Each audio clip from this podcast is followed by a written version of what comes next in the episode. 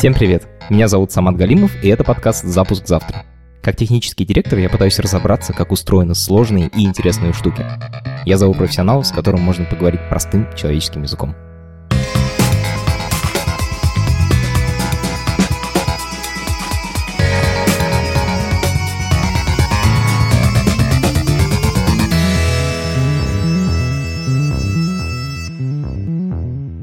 Завтра в пятницу в Москве откроется финал чемпионата мира по олимпиадному программированию ICPC – International Collegiate Programming Contest.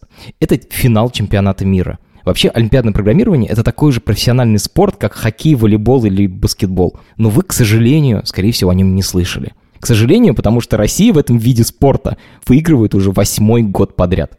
Благодаря чему у нас это получается, как устроена система подготовки, кто в них вообще участвует и в чем, собственно, соревнуются олимпиадные программисты, я разберусь сегодня вместе с Леной Андреевой, с тренером, который воспитала команду, которая два года подряд становилась абсолютными чемпионами мира в олимпиадном программировании.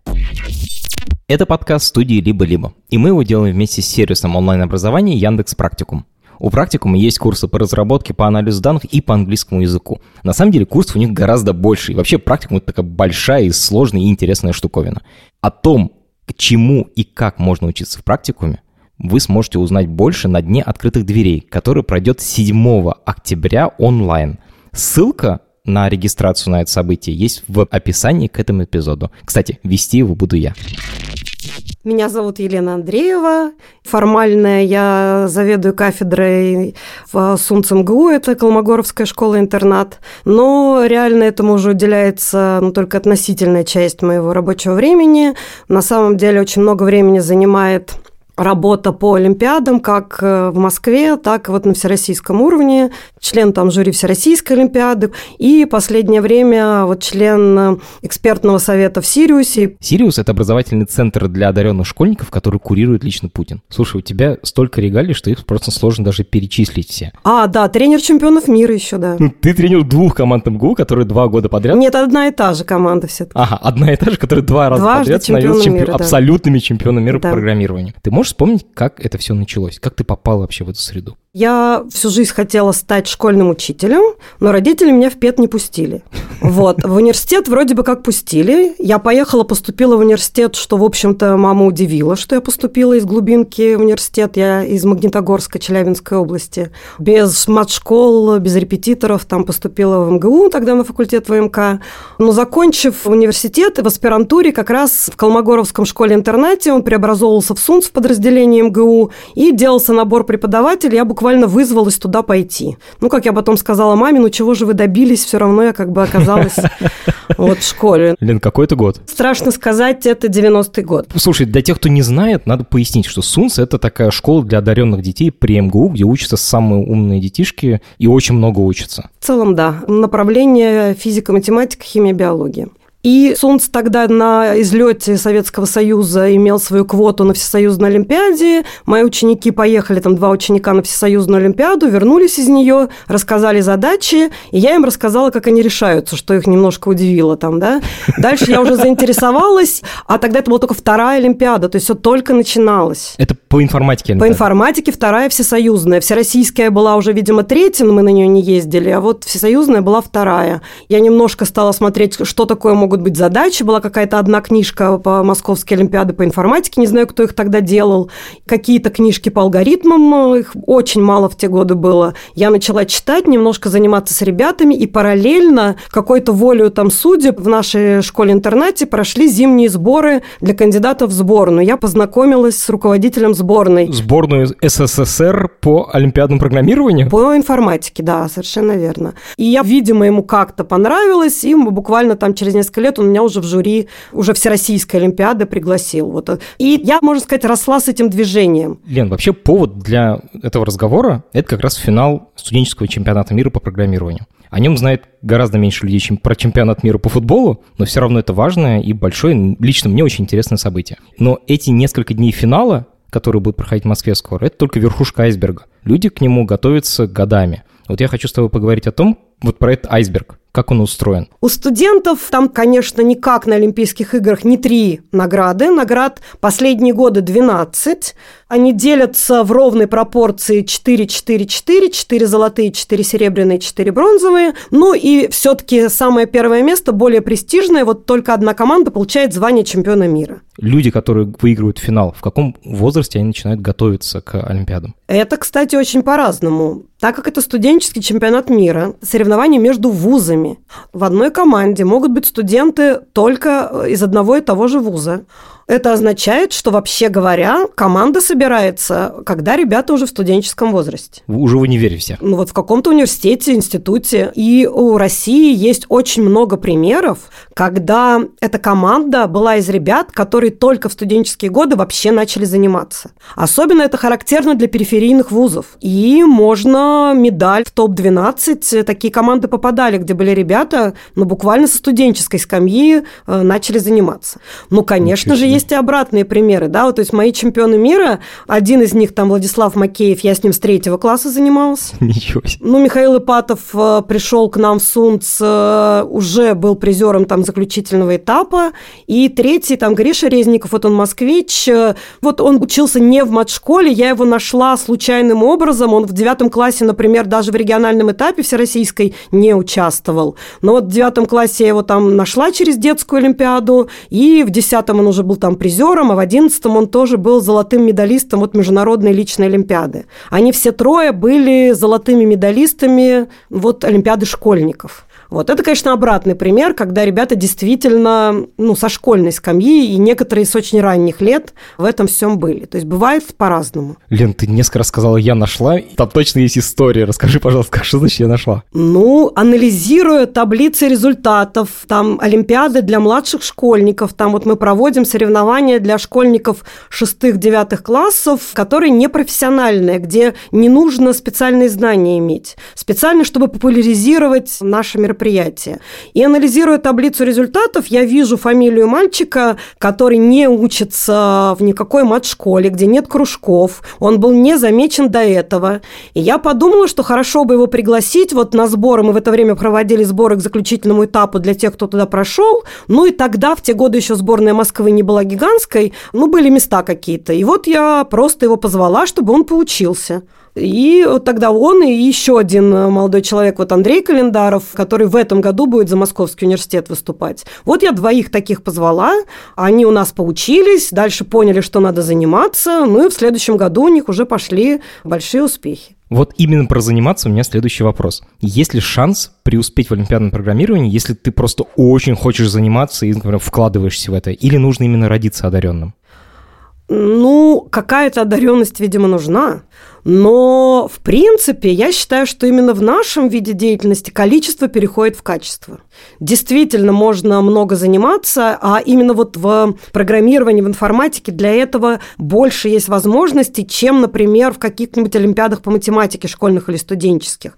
Потому что есть онлайн-ресурсы не только с материалами, но и с живыми соревнованиями, с живыми форумами, где можно задать вопрос, где тебе помогут, вплоть до того, что американский маленький мальчик, который дважды выигрывал вот международную олимпиаду по информатике среди школьников, он на награждении сказал вот фразу на первом своем выигрыше «Спасибо родителям и платформе Code Forces». Ничего Это вот себе. такой есть замечательный сайт, где вот большинство как бы тренируется, могут что-то изучать, общаются друг с другом. Сделан был в платформу у нас в Саратове, то есть это вот тоже такое российское было явление.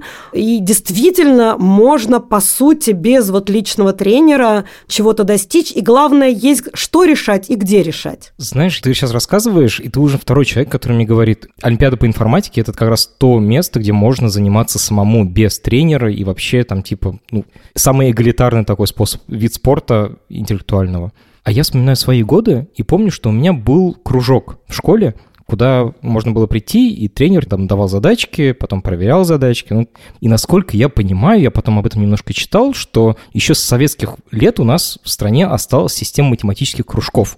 Мне казалось, что по информатике занятия, они вот на самом деле просто пользуются той же самой структурой, которую оставил еще Колмогоров, я так понимаю. Я ошибаюсь или такие кружки есть в каждой школе? В каждой школе абсолютно нет. К сожалению, даже на уровень регионального этапа Всероссийской Олимпиады по информатике школьный учитель даже передовой подготовить не может. Ну, к региональному этапу он может научиться готовить, для этого он несколько лет должен посвятить там вхождению вот в предметы и в явления и во все остальное. То есть это преподаватель должен научиться, чтобы потом готовить своих школьников к тому, да. чтобы они участвовали в региональном этапе, даже не всероссийском.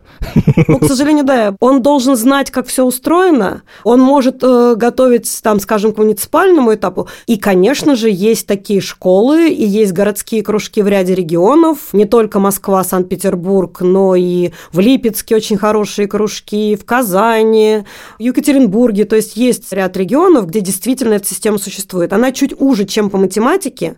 Беда еще какая, что тяжело найти преподавателей, потому что наш предмет дает тем, кто прошел через эту систему, ну, способ потом дальнейшего заработка уже в IT-компаниях. Не преподавателям, не учителям Да, не преподавателям. Им тяжело найти время. Даже те, кому это нравится, в принципе, вот они начинают работать параллельно, а потом все-таки тяжело выкраивать время на работу с детьми. И это некая проблема кадров, потому что у нас кадры могут за другие деньги делать вещи где-то в IT-сфере, да, работать. Зарабатываешь столько же, сколько школьный учитель, только не в рублях, а в долларах, как бы все нормально. Ну, может быть, да. Знаешь, мы с тобой вот говорим э, региональный этап, всероссийский этап. При этом, я думаю, большинство слушателей вообще не в курсе, что такое система олимпиад школьных. Можешь вот рассказать эту структуру, как она устроена с самого низу? Типа вот школьник просто учится в школе, дальше происходит олимпиада. Районная, я так понимаю, да, первый этап? Нет, первый этап школьный.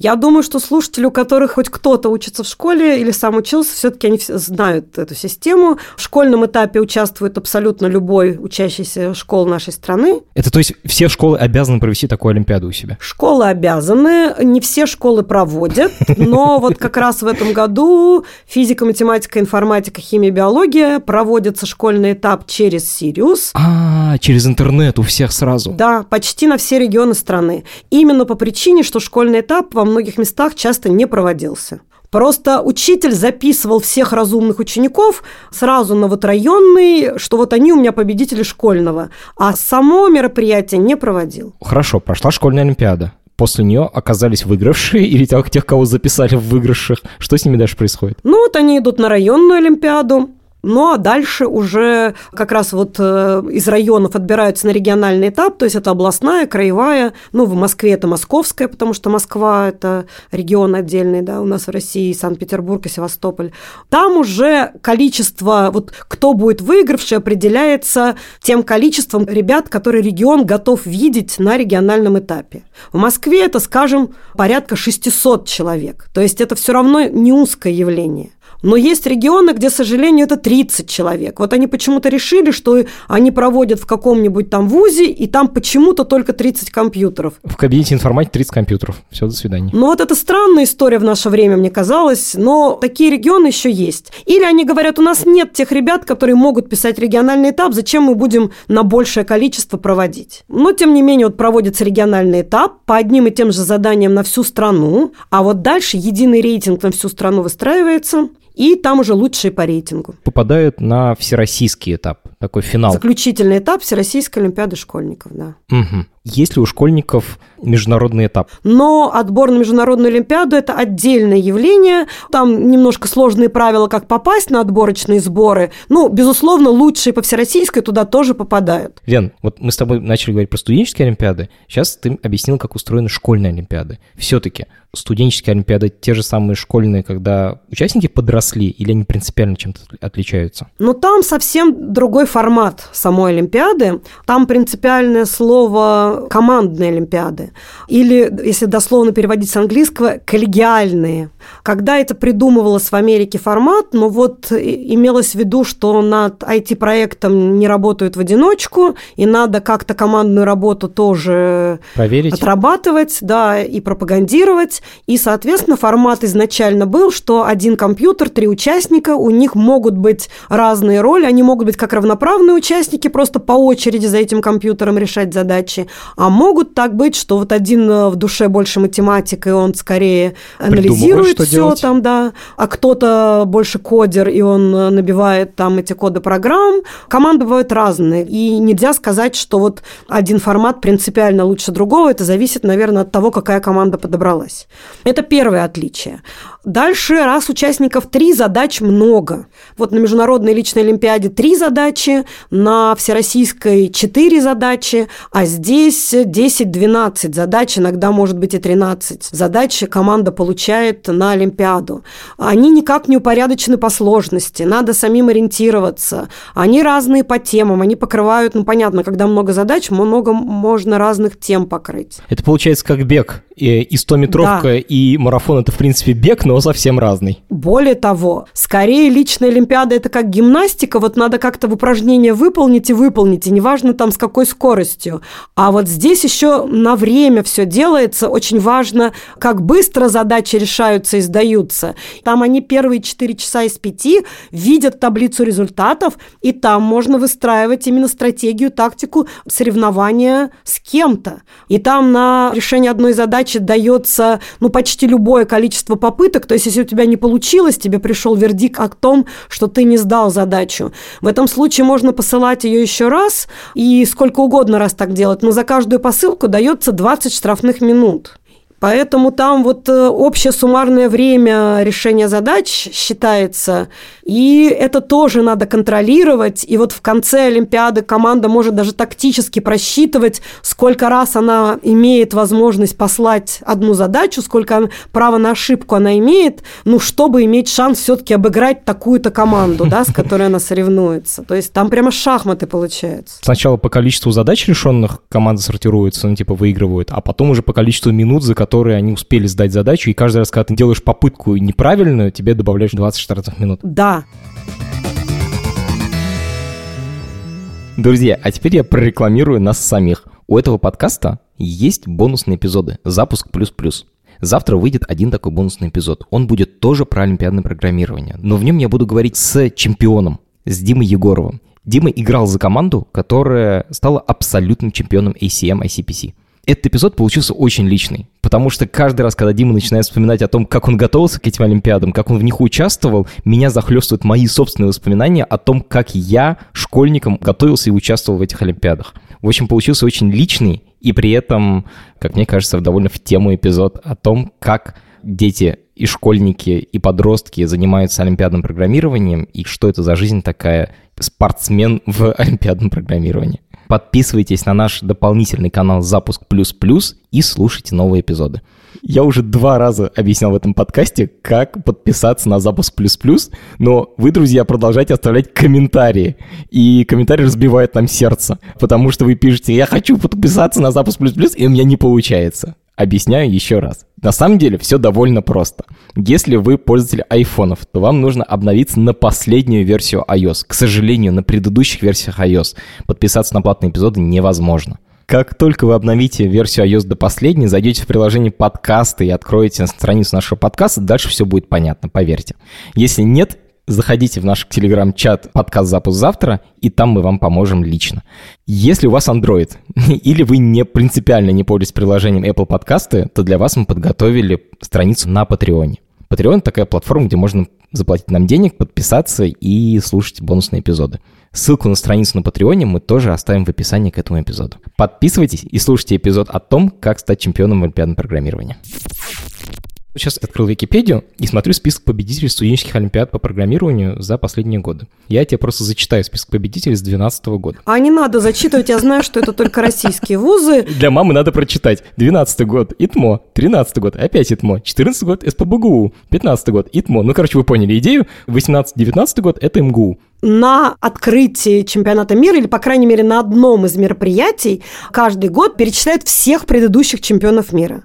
И там действительно, ну вот сначала там были разные-разные-разные вузы, и когда на одном слайде помещается вот примерно там 5-6 лет, и вот с 12 года, когда начинаются эти слайды, ну, выглядят они, конечно, там просто зал э, находится, вот, кто в ступоре, кто первый раз смотрит, но, в принципе, конечно, мир устал от этого, и последний раз в 2019 году э, все-таки ждали, что все-таки тенденция изменится и выиграет кто-нибудь другой. Всем это уже как-то не очень интересно, что мы действительно какая-то гегемония России в этом плане. Какая доминация. У меня два вопроса. Первый. Почему мы все время выигрываем? Это ребята одаренные или система подготовки такая? Это не так просто, как кажется, и на самом деле, может быть, мы тоже перестанем выигрывать. Что нужно, чтобы выиграть чемпионат мира? Во-первых, все-таки, чтобы стать чемпионом мира, должны родиться талантливые участники. И для этого страна должна быть все-таки не маленькой, чтобы повысить вероятность этого явления. Вот в этом плане Россия не очень плоха, но, наверное, Китай там и Индия нас опережают, ну и даже Америка по населению, а, по потенциальному количеству участников. А, кстати, там участие не по гражданству, а по вузу, в котором ты учишься. То есть все эти лучшие силы, международные ребята, которые поехали учиться в американские вузы, они все имеют право выступать за американские вузы. То есть в этом плане у нас преимущество не первого уровня, да, вот по тем э, ребятам, которые участвуют. Ну, конечно, сильные программисты идут в Америку учиться, а не в Россию. Это нормально. Ну, по крайней мере, со всего мира. Ну, если посмотреть список как бы участников от Америки, там видно китайцы, китайцы китайцы. Это первый фактор. Второй – вот система образования. Школьная тоже должна быть неплохая, ну и вот вузовская в том числе. Но, видимо, в этом плане у нас не так плохо. А дальше, ну, в Америке тоже же э, неплохо, может быть, даже лучше в чем-то с вузовским образованием именно. И там, по крайней мере, вузовское образование гораздо быстрее меняется под влиянием э, вот э, той же самой эти сферы. То есть там бизнес больше давит на систему образования, ее меняет, чем у нас. Тем не менее, вот почему же эти гениальные китайцы, которые в свое время выигрывали школьные олимпиады, в том числе занимали абсолютно первые места, потом они собираются в одном там топовом вузе, а потом они редко обыгрывают российские команды. Ну, вот тут такая история. Все-таки, видимо, дальше все становится очень похоже на спорт, спорт высоких достижений, а спорт требует тренировок. И в России до пандемии ну, эта система была достаточно развита. Это система сборов, это система различных внутренних соревнований. Когда вот те команды, которые в этом сезоне участвуют э, вот в этапах чемпионата мира, они все время встречаются между собой и в Петрозаводске на сборах, и в МФТИ на сборах, и какие-то открытые кубки проводятся, где раз в неделю какое-то соревнование. Помимо этого, они еще раз в неделю пишут тренировку. И ребятам это было достаточно интересно интересно, и они считали это интересным временем провождения. Не просто подготовка к чемпионату мира, а в том числе, вот, ну, особенно это касалось ребят, вот, как я уже сказала, из провинциальных вузов, для которых, а, ну, только в вузе открылась вот эта вот область, но они просто этим жили, да, вот они нигде не подрабатывали. Почему я говорю, что мы тоже можем стать рядовым хорошим вузом, ну вот российские вузы, которые, э, вероятно, хорошо участвуют в чемпионате мира. Потому что я вижу по вот своим бывшим ученикам и по студентам, с которыми я поддерживаю какие-то отношения вот э, в связи с олимпиадной деятельностью, их тоже поглощает работа с младших курсов сейчас. А, то есть если ты одаренный программист, то тебе уже есть другие способы себя занять, чем заниматься олимпиадами. Именно так. Мне, я не понимаю, почему этого не было еще пять лет назад. Э, настолько не было. Ну, то есть на первом курсе вообще никто не работал, на втором там единицы шли на какие-нибудь стажировки. Почему это сместилось совсем в младшие курсы? И, к сожалению, многие талантливые э, ребята, даже призеры международных олимпиад, могут вуз не закончить. Э, как они говорят, там ваша учеба мешает моей работе. Ну да, потому что зачем? Непонятно. Как недавний студент могу тебе подтвердить. В какой-то момент ты понимаешь, что все, у тебя работа уже устроена. Ну вот как-то Google на эту тему говорили следующее. «Э, мы очень не любим брать без диплома, хотя бы бакалавра, Потому что если ты не осилил квест получить диплом, ты точно так же можешь завалить любой проект.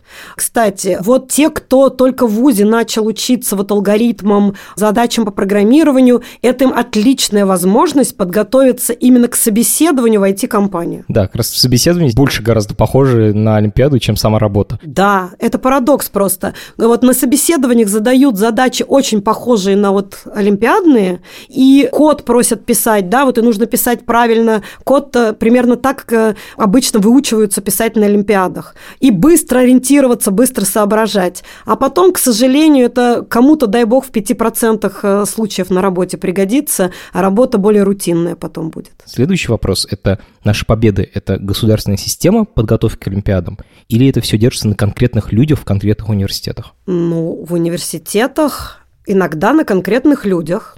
Иногда бывают университеты, где э, ребятами никто не занимается. Формальный тренер, конечно же, будет записан, но ребятами никто не занимается. А ребята просто сами организуются. Но вот я уже немножко сказала, что все-таки для российских команд есть какая-то активность, а она не государственная. Эта активность все равно какая-то внутренняя, так сказать, от тусовки, которая этим занимается. У нас есть то, на чем можно пойти посоревноваться, а текущее соревнование – это подготовка к каким-то более большим соревнованиям. И тренер в этом может как быть, так и не быть. А, бывает по-разному. А ты своих ребят как тренировал? Скажем так, я не буду преувеличивать свою роль как тренера этой команды. Скорее так, они все в каком-то смысле мои ученики. Кто-то с третьего класса, да, вот кто-то с девятого, с десятого, да. То есть в этом плане я их вырастила, я их хорошо знала, я помогла им собраться в одну команду. Двое сразу, понятно, хотели, а третьего, можно сказать, мы уговаривали разными способами. Потом, они сами были в каком-то смысле самодостаточные, во многих тренировках и сборах они участвовали самостоятельно, и я им скорее тоже помогала только как организатор, то есть там с поездками, ну и со многими такими такими орг-вопросами. И единственная вот фактическая роль в решении каких-то психологических проблем внутренних – поговорить сепаратно, поговорить вместе. Вот они формулируют проблемы, мы их как-то решали. И так получилось, что оба года мы по неделе собирались у меня на даче, и вот там действительно ежедневно там я им ставила какие-то тренировки прямо вот чемпионатом мира, ну вот войти в форму, как говорится. Почему я говорю, что у нас по сути большой спорт. То есть у нас действительно вот и регулярные тренировки, тренировки, и вот прямо подойти в форме к чемпионату мира, все это вот получается точно так же важно. Им было важно абсолютно все там, и они заранее скачали систему, на которой проводится Олимпиада, тренировались только в ней, и у них была прям последовательность действий поминутная с первой минуты, кто что делает, а, все там было расписано, все было вот заготовлено, то есть много мелочам внимания уделялось. Я думаю, что именно этого нет у американских, китайских китайских команд. Они думают, что достаточно собрать трех топовых участников, каждый из которых отлично решает. И этого достаточно. Но американские тренеры жалуются действительно, что им сложнее даже просто к тренировкам привлечь свои команды. Там вот тренер э, Гарварда, по-моему, или MIT рассказывал, что мне приходится там пиццу им покупать еженедельно, вот иначе они просто не придут но не потому, что они ленивые. Как-то раз на чемпионате мира, вот как раз в Пекине, когда мы первый раз стали чемпионами мира, ко мне подошел мой бывший ученик э, вьетнамского происхождения, он у меня в интернате учился, он за Гарвард выступал. А он у нас был разве что там призером Всероссийской Олимпиады школьников, ну, был не самым блистательным как бы школьником и попал за достаточно топовый вуз вот в команду. И рассказывает, как так получилось. Да, говорит, у нас много, гораздо с большими регалиями с международных Олимпиад есть студентов, но им не интересно в этом участвовать. У них research, у них там научная работа, у них учеба, и они в этом не участвуют. Вот как-то наши университеты, не знаю, к счастью для этого спорта и, к сожалению, сожалению, для университета, не могут настолько заинтересовать студентов, чтобы им было интереснее учиться, чем участвовать в соревнованиях. Вот работа может украсть как бы этого спорта, да, а учеба получается, что не очень. Поэтому у тебя конкуренции меньше. Это хорошо. В этом плане, да. Знаешь, я заметил, что у тебя прямо голос меняется, когда ты начинаешь говорить о своих учениках. Он становится мягче. Но это как бы мне понятно, потому что у меня у самого есть тренер, Михаил Сергей Иванович. Ну, он для меня практически как второй отец. Я помню, как он нас учил, сколько он в нас вложил. И ты сказал вот про дачу, и мне почему-то очень хочется, чтобы ты описала вот типа день, как он вообще происходит, вот этот день подготовки. Можешь нас туда перенести, пожалуйста? Ну, во-первых, у ребят был райдер, чтобы вот с утра были такие-то тосты, там, ну, у всех по-разному еще. Ну, у меня команда была специфическая, они мало что едят, Вот, в основном сосиски с макаронами. Ну, правда, макароны должны быть там определенного сорта. Вот это вот все там закупалось изначально. Первый раз мы тренировались к китайской олимпиаде. Мы старались писать в 6 утра по Москве туры, чтобы хоть как-то приблизиться к времени. А там часовой поезд другой, когда вы туда полетите? Да, чтобы примерно организм понимал, что вот тур пишется во столько-то вот по времени. То есть даже об этом думали, да вставали очень рано. Вот заранее я там распечатывала условия очередного тура. Ну, там он настраивался там на какой-то системе. Ну и, соответственно, дальше вот была вот эта тренировка, вот они писали эту Олимпиаду, ну а потом э, как-то немножко отдыхали. Да, там еще же принято дорешивать задачи, которые не решились во время тура, дорешивали эти задачи, решали задачи уже каких-то прошлых э, чемпионатов мира, то есть примерно как в шахматах, то есть были партии, а были потом вот разбор отдельных э, там этюдов, чужих партий, то есть вот такая уже работа над деталями всего происходящего. То есть целый день был, в принципе, занят по делу, чем-то вот связанным с этим. Потом наши основные конкуренты, так как мы писали на сайте так называемый Open Trains открытых тренировок, они поступали в каком-то смысле нечестно. Они видели, какие туры мы выбираем, и писали их как бы вслед за нами.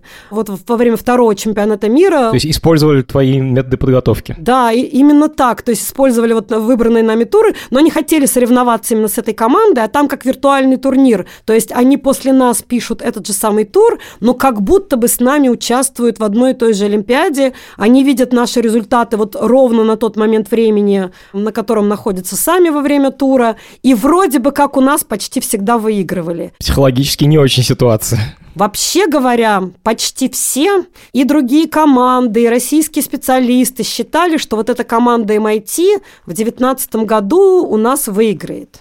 То есть у них и рейтинг личный был в целом суммарный чуть лучше, но ребята почему-то очень верили в себя. Они говорили, это все нечестно, это они с нами соревнуются не на вот открытом, на одном соревновании, а пишут за нами. Это не одно и то же, все равно, ну, как, как бы там что ни говорил. Вот они в себя верили, они верили больше всех, и получилось так, как получилось. Лен, а как так получилось, что финал вот этого чемпионата проходит в Москве в этом году? Кто выбирает город и страну? Как это устроено? Во-первых, в России не первый раз проходит, уже был в Санкт-Петербурге. Помимо города, все-таки вот хостом, то есть э, организацией, которая принимает чемпионат, является какой-то вуз. В Санкт-Петербурге это был ИТМО, дальше в Екатеринбурге был э, Уральский госуниверситет, и вот теперь э, в Москве МФТИ высказал инициативу. Там за несколько лет до чемпионата подаются заявки, какой-то промо-ролик они привозят, и на самом чемпионате мира эти ролики просматриваются, и ну, директорат э, чемпионата мира выбирает место для проведения за несколько лет вперед. Это, вообще говоря, чемпионат 2020 года сейчас проводится.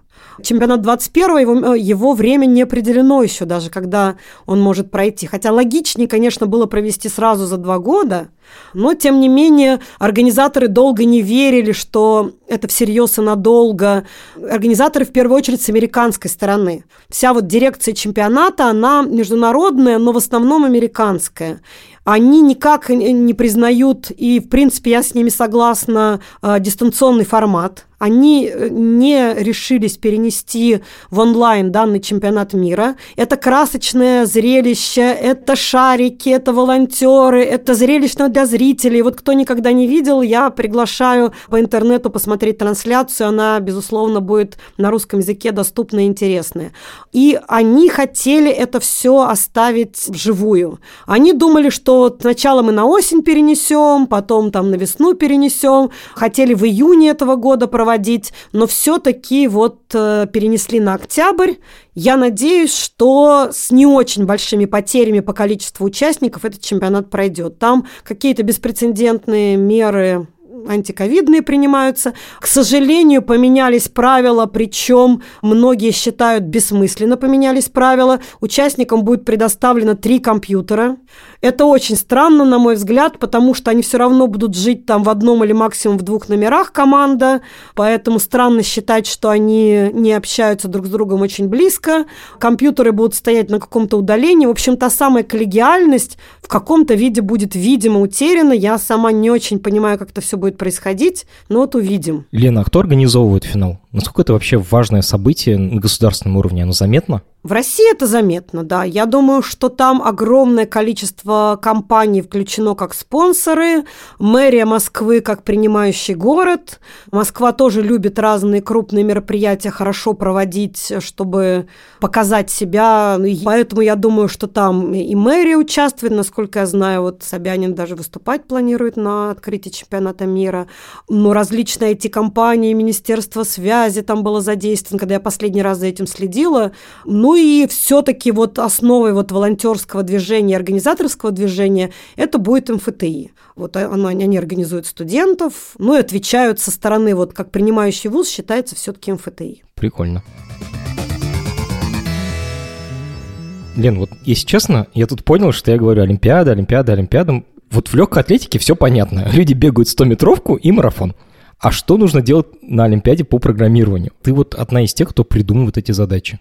Что ты пытаешься проверить в этих задачах, с помощью этих задач? Какие знания, какие навыки? Ну вот скорее, когда э, даже ставишь себе цель придумать задачу, редко думаешь о тематике алгоритмической, скорее о какой-то жизненной проблеме. Вот последние годы я скорее специалист по акциям и скидкам. Ничего. В прямом смысле, да. Вот у нас собирается методическая комиссия, да, вот тоже вот московская методическая комиссия у меня на даче собирается, там правильное место для всего такого олимпиадного. Даже когда я выбирала дачу, вот я из этих соображений, а удобно ли тут будет метод комиссии собираться. Первый вопрос. Какие в настоящий момент идут акции? Вот в магазинах, там, в сетях. Вот я последний раз я вспомнила, какие скидки мне там спортклуб предлагает, какие варианты там сэкономить. И мы из этого сделали задачу в чем смысл, вот как можно связать там акции, скидки с э, задачами, а построить задачу так, ну, как оптимально себя вести, ну, чтобы в итоге заплатить меньше всего денег. То есть, подожди, студентам нужно написать такую программу, которая оптимизирует твое поведение. Ну, вот из серии там каждый третий товар бесплатно, да, то есть, грубо говоря, что и как предъявлять магазину, чтобы все-таки скидка была максимальной. Ничего себе. А под капотом, если начать разбираться, это же довольно сложная математика и, и программирование. Именно так, да. То есть иногда идет от сюжета, а нет какой-то математической постановки. Про скидки офигенно. Давай еще истории, пожалуйста. Еще сюжета очень хочется. Как-то раз, э, ну не моя задача, но все равно вот на Московской Олимпиаде была задача про реновацию. А что задача была? Что там нужно было сделать? Ну вот математическую постановку я не помню. Надо было дома разной этажности, была разная эффективность на квадратный метр как бы строительства. Видимо, если этажность ниже, это эффективнее, а если этажность более более высокая, то менее, ну, дороже стоит один квадратный метр, но зато можно больше людей поселить. И какие-то критерии оптимизации были, вот надо было, согласно этому критерию, выбрать, что и как мы будем строить. Причем не обязательно однотипные дома. Можно было сказать, что вот выгодно на этих площадях, ну, еще квадратный метр земли сколько-то стоил, да, вот на этих площадях надо построить столько-то вот таких-то домов, столько-то таких-то, и это наилучшим образом решит вот текущую задачу в текущих условиях. То есть вполне себе нормальная главная задача была, что решение там опять была математика, там решение было динамическим программированием, ну а вот сама постановка задач вполне жизненная. Я правильно понимаю, что в олимпиадном программировании самый профессиональный уровень – это соревнования студентов, а в такой взрослой лиге уже нет? Не совсем. Есть цепочка соревнований, они скорее от каких-то корпораций. Бывает и от наших корпораций, и Яндекс Контест, и Mail.ru раньше проводил соревнования, но почему-то потом не перестали, интерес к этому потеряли.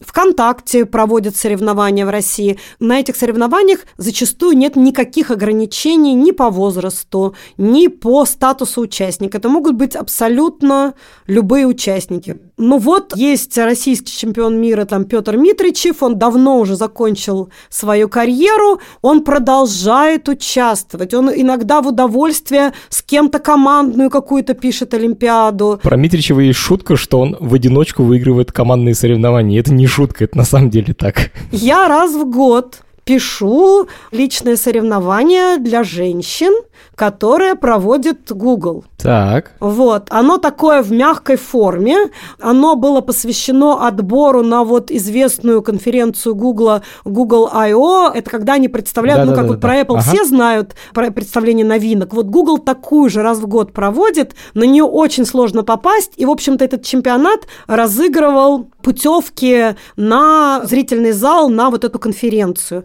Я дважды выигрывала вот эту путевку, то есть попадала там э, в нужное количество лучших. Ничего себе. Первый раз не поехала, предпочла поехать на чемпионат мира гостем.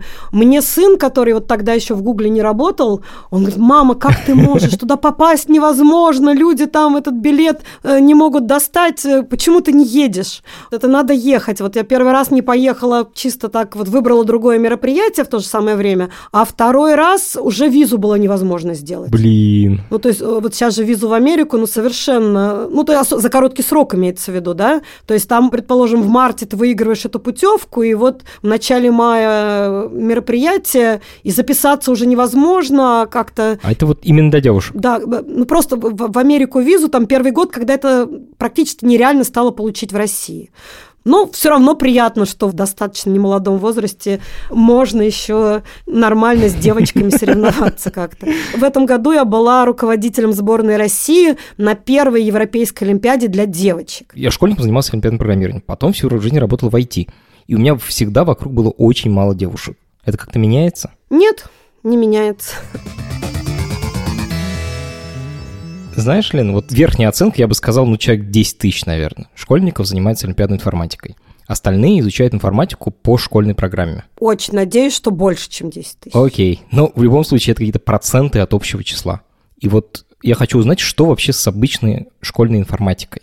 Насколько система подготовки к Олимпиадам, о которой ты сейчас рассказала, которая очень хорошо работает, судя по результатам, насколько она похожа на обычную школьную информатику? Приходится говорить, что совсем не похожа, но когда вот учителя тоже нам задают эти вопросы, как же так, вот вы на Олимпиадах даете такие задачи, которые, ну, никак зачастую, ну, не подготовить в школе к таким задачам, здесь можно ответить, что это примерно как физкультура и спорт. Точно так же, занимаясь на уроках физкультуры, потом нельзя даже в своем возрасте, не обязательно большие там Олимпийские игры, но ведь проводятся там юношеские какие-то соревнования, да, нельзя с уроков физкультуры выиграть юношеские соревнования ни в каком виде спорта. Это все равно отдельный вид подготовки. То есть всегда был ответ примерно такой, да? А почему нельзя делать проще, вот, скажем, Всероссийскую Олимпиаду? Ну, потому что мы ориентируемся на Международную Олимпиаду, да? Если страна отбирает тех, кто готов выступать за страну на Международной Олимпиаде, мы должны примерно на таком уровне, по крайней мере, посмотреть, кто способен на таком уровне что-то решать. Это раньше был такой ответ. Но, тем не менее, я согласна, что не должно быть совсем перпендикулярные явления школьная информатика и олимпиады, которые проводятся для школьников по информатике. Как ты оцениваешь нашу школьную программу по информатике? Дело в том, что я ее сейчас меняю. Ты, ты меняешь всероссийскую В процессе, да. Ну, я один из тех людей, кто сейчас пытается... Э, вот э, утверждаются новые в ГОСы, в том числе по информатике, буквально они утверждены или на днях новые программы для базового уровня, для каждой школы. И сейчас новое явление для седьмых, восьмых, девятых классов, опять же, по инициативе Сириуса, мы предложили углубленный уровень изучения информатики в школе. И это будет новая программа. И это позволит тем школам, у которых есть хотя бы выделенный класс, да, вот, или выделенная группа детей. Даже в одном классе можно сделать две разные подгруппы. Можно половину класса учить по-другому, по другой программе. И вот эта программа уже к Олимпиадам начального уровня уровня к школьному, к муниципальному этапу будет полноценно готовить. То есть, с одной стороны, вопрос был, видимо, действительно с подвохом, и ответ такой, что очень далеко школьная программа от Олимпиад. Но эта пропасть, возможно, мостик через нее будет переброшен. Знаешь ли, никакого подвоха в моем вопросе не было. Я скорее все никак не могу сформулировать мысль. Наверное, еще точнее она звучит так. Как ты считаешь, чему нужно учить на уроках информатики детей в школе? Потому что мы выяснили, что олимпиадной информатики, ну, олимпиадному программированию там не учат, очевидно. А чему надо учить? Тоже неоднозначно.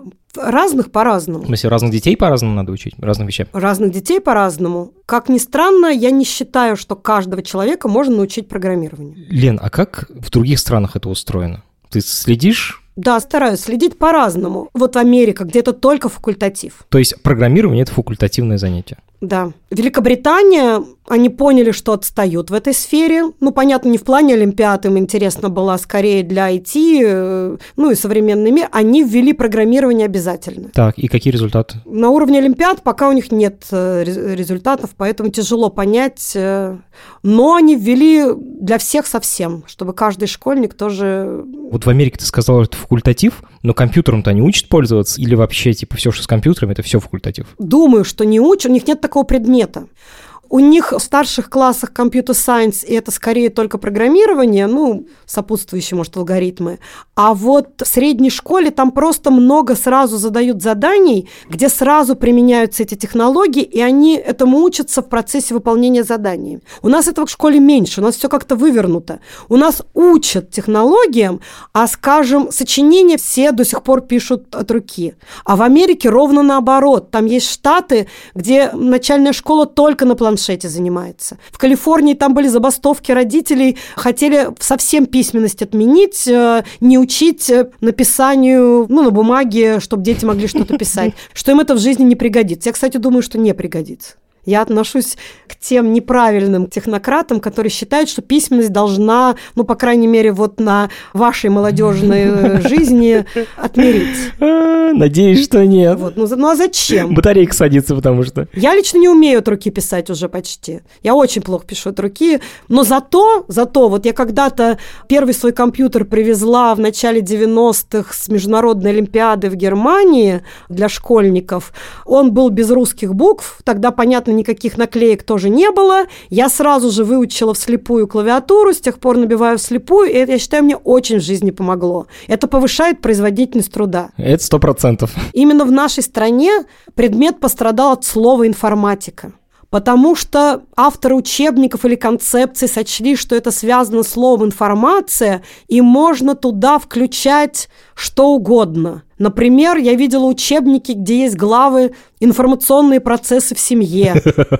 Э, я считаю, что предмет computer science и э, все остальное не имеет к нему никакого отношения. Вот мы пытаемся делать для углубленной средней школы в этом направлении программу, где мотивированные ребята на технические вузы, кто потом будет сдавать ЕГЭ по информатике, но это же уже достаточное количество ребят, да? То есть ЕГЭ по информатике каждый год год сдают примерно 60 тысяч человек, а вузы хотят 100 тысяч специалистов выпускать каждый год э, по информатике. 40 тысяч не хватает. 40 тысяч не хватает, то есть надо популяризировать. Но все равно, вот, э, то есть программа рассчитана на эти 60 тысяч, а не на там 5-10 тысяч, вот на более-менее широкий круг ребят. Лин, мне кажется, что само слово информатика, конечно, от него веет нафталином. Компьютер сайенс гораздо более такое секси название компьютерной науки. Но погоди, на самом деле хочу дальше двинуться. Я вот лично, в отличие от тебя, вряд ли что-то смогу изменить в системе преподавания информатики и компьютер-сайенс в России в целом. Но вот на уровне своей семьи, своих детей, как ты считаешь, как их лучше научить программированию? Вообще стоит ли это делать? И если да, то как? Если ребенок сам хорошо возится с компьютером, то есть э, вперед любого взрослого разберется, как переключаться с приложения на приложение, как открывать, закрывать, искать, что ему нужно. А если есть логическое мышление или там к нему предпосылки, надо безусловно учить безусловно, показать своему ребенку этот вид деятельности. Если нет прямых путей, как это сделать, значит, надо искать дистанционные. И не надо думать, что все дистанционные курсы, они платные. Очень много всего бесплатного. Можешь посоветовать какие-то? Курсы Сириуса, Степик, Яндекс много чего делает. Помимо Яндекс лицея, который очно, они сделали методику, и во многих городах есть Яндекс лицей, где бесплатно ребята, у них у Яндекса было условие, что занятия обязательно обязательно бесплатные должны быть для слушателей. Но помимо этого у Яндекса есть много и разных дистанционных ресурсов, там в том числе и для обучения программированию. На Степике есть много разных курсов там для разного уровня тоже. То есть, конечно, как показывает мой опыт работы в дистанте вот с детьми среднего возраста, все равно сам ребенок не справится. Нужно, чтобы кто-то ему подсказал, что у него не получилось. Вот он прочитал, ему показал, что материал понятный, он начинает решать, а у него не получается. Все равно кто-то должен подсказать. Брат, родитель, одноклассник, учитель, виртуальный наставник, да, там в интернете. совсем один на один, ну, с каждым школьником это не работает. Ну, какие-то отдельные звездочки могут сами совсем заниматься. Вот. Но большинству помощник нужен, но это не в полном смысле человек, который всему учит. Это именно вот человек, который будет решать проблемы ребенка на той или иной стадии. И это найти гораздо проще. Слушай, Лена, у меня еще один вопрос финальный, который я задаю всем гостям. Поделись своим guilty pleasure. Что ты читаешь в интернете? Это может быть книжка, может быть какой-то телеграм-канал, я не знаю, или может быть YouTube какой-то. Поделись, пожалуйста, со слушателями. Из того, что совсем не связано со специальностью, ну, я в каком-то смысле ради удовольствия играю на бирже, поэтому читаю финансовые сайты с аналитикой, ну, просто слежу вот за какой-то, за финансовыми, за акциями. Ну, не могу сказать, что это профессионально интересно, скорее для удовольствия. Спасибо большое, что пришла. Это был очень интересный разговор. Надеемся, что кто-то заинтересуется и посмотрит наш чемпионат мира на следующей неделе. Ссылку на трансляцию чемпионата мира по программированию мы положим в описании к этому эпизоду. До встречи! Это подкаст студии «Либо-либо», и мы его сделали вместе с сервисом онлайн-образования Яндекс Практикум. Над подкастом работали редактор Юлия Яковлева, младший редактор Ира Хант, продюсер Павел Боровков, звукорежиссер Нина Мамытина. За джингл спасибо Алексею Зеленскому.